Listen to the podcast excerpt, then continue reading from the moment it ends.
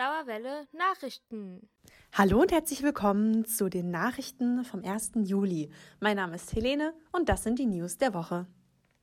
Nächste Woche stehen die Fachschafts- und Stupa-Wahlen der Hochschulgruppen an. Nähere Infos hat dafür Flo für euch. Hast du schon Stupa und Fachschaft gewählt? Nee, du hast die Briefwahl verpasst? Schade, aber eigentlich auch kein Ding. Du kannst nämlich noch ganz klassisch an der Urne deine Stimme abgeben. Die Urnenwahl für Stupa, Fachschaft sowie L-Netz finden am kommenden Montag bis Donnerstag statt. Jeden Tag von 10 bis 16 Uhr sind die Wahllokale an den Campi geöffnet. In Bockenheim kann man im Foyer von der neuen Mensa wählen. Am Westend ist das Wahllokal im Erdgeschoss vom HZ.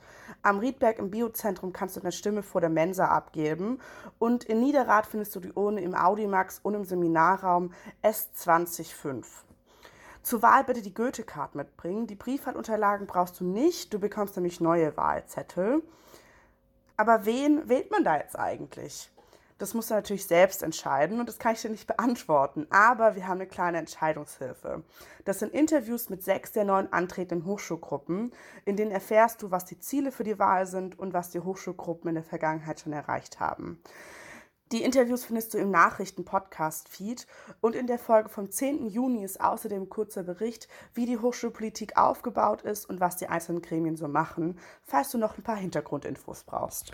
In diesem Beitrag wird auch erklärt, welchen Einfluss diese Gremien eigentlich nehmen können. Und Spoiler, die können schon einiges verändern für uns Studis an der Uni. Gleichzeitig ist die Wahlbeteiligung immer echt unterirdisch. Das ist schade, weil wenn die so viel Entscheidungen treffen über deinen Uni-Alltag, dann sollten es ja die Leute tun, die dich am besten vertreten. Also nimm dir die fünf Minuten Zeit, geh zur Wahlurne und gib deine Stimme ab für die Gruppe, die dich am besten vertritt. Habt ihr auch diesen Flyer am Campus Westend bemerkt am Mittwoch? Das waren schwarz-weiß ausgedruckte DIN A5-Zettel mit ganz viel Text und einem Porträtfoto. Wirkt erstmal nicht so spektakulär und irgendwie ein bisschen unscheinbar. Aber wir haben das uns mal genauer angesehen und nachgeschaut, worum es da eigentlich geht.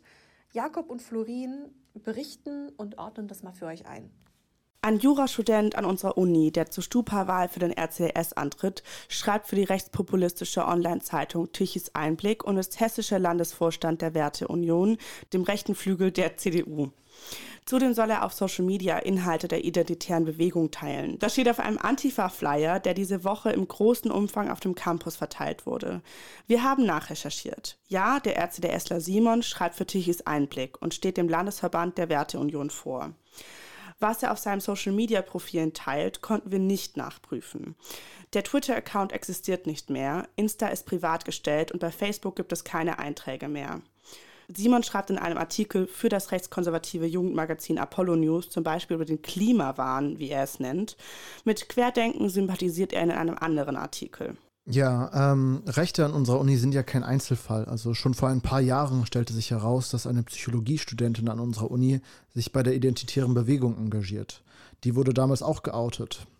Dann hatten wir tatsächlich für eine Weile, und das ärgert mich, dass das nicht öffentlicher gemacht worden ist, Erik Ahrens, einen Rechten im Stupa sitzen, der so eine rechte Kaderschmiede im Internet aufgebaut und das Ganze dann gegen Uni genannt hat. Und dann natürlich Franco A., der sich als Geflüchteten ausgegeben und unter dieser Identität höchstwahrscheinlich Anschläge verüben wollte. Ich bin mir sicher, dass das nicht der letzte Rechte an der Uni sein wird. Einige Dinge in Zusammenhang mit dem Flyer haben in unserer Redaktion für Diskussion gesorgt. Wir, Jakob und Florin, haben unsere Position für euch zusammengetragen. Erstmal aber noch, um was klarzustellen. Rechtsextreme Scheiße darf an der Uni natürlich unter keinen Umständen stattfinden. Ich finde es dementsprechend gut, dass der Antifa-Flyer für die Transparenz gesorgt hat.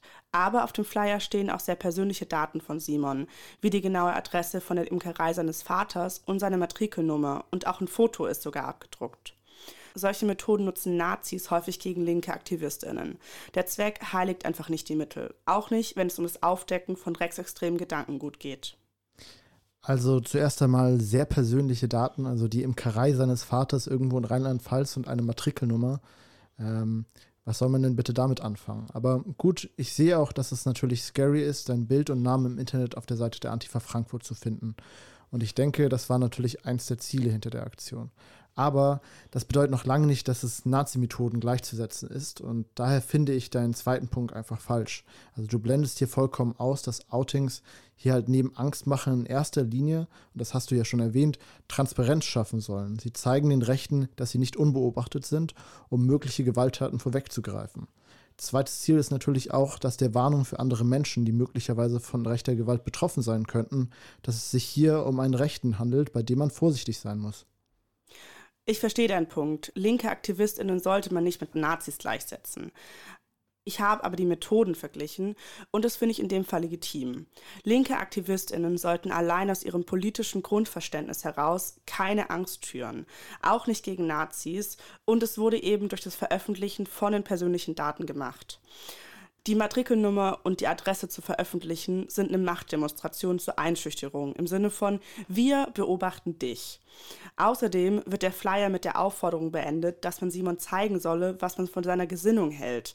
Das ist Angstmacherei und gerade im Zusammenhang mit dem Foto das geht einfach nicht. Jeder auf dem Campus kann ihn jetzt erkennen und diese Aufforderung nachgehen und Gewalt ausüben. Theoretisch. Die Infos schützen niemanden, der Opfer von rechter Gewalt werden könnte. Und Simon kann man auch nicht nachweisen, dass er rechte Gewalt gegen Menschen ausgeübt hat. Er hat es auch nicht angekündigt. Und deshalb muss aktuell eben auch niemand direkt vor ihm geschützt werden mit diesen Infos. Ich finde es also falsch, dass über ihn als private Person Infos geteilt werden, statt einfach Transparenz über die politische Person in der Hochschulpolitik zu teilen. Eine andere Sache. Ich finde es auch merkwürdig, dass man jetzt gerade diesen Typen outet. Also es ist nach dem, was ich jetzt so von ihm gesehen habe.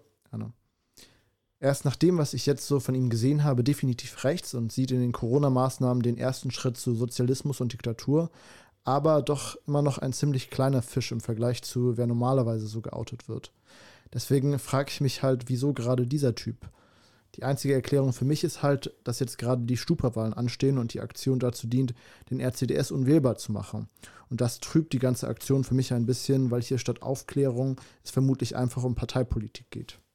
Ich persönlich halte es für unwahrscheinlich, dass der RCDS nicht schon lang weiß, welche Position Simon vertritt. Wenn der RCDS jetzt reagiert, halte ich das eher für ein Krisenmanagement als für eine politische Haltung. Ich finde es also gut, dass jetzt direkt vor der Wahl aufgeklärt wird. So sind die aktuellen Vorgänge bei der Wahlentscheidung möglichst präsent. Es sollte eben nur nicht über Simon als Person, sondern eben über den RCDS als Hochschulgruppe aufgeklärt werden, bei der Menschen aktiv sind, die rechtspopulistische Ansichten vertreten, wie Simon einer ist. Ja, aber da sagst du es ja schon, der RCDS kann dementsprechend deinen Vorwurf nicht entkräften, auch wenn er ihn jetzt rausschmeißt.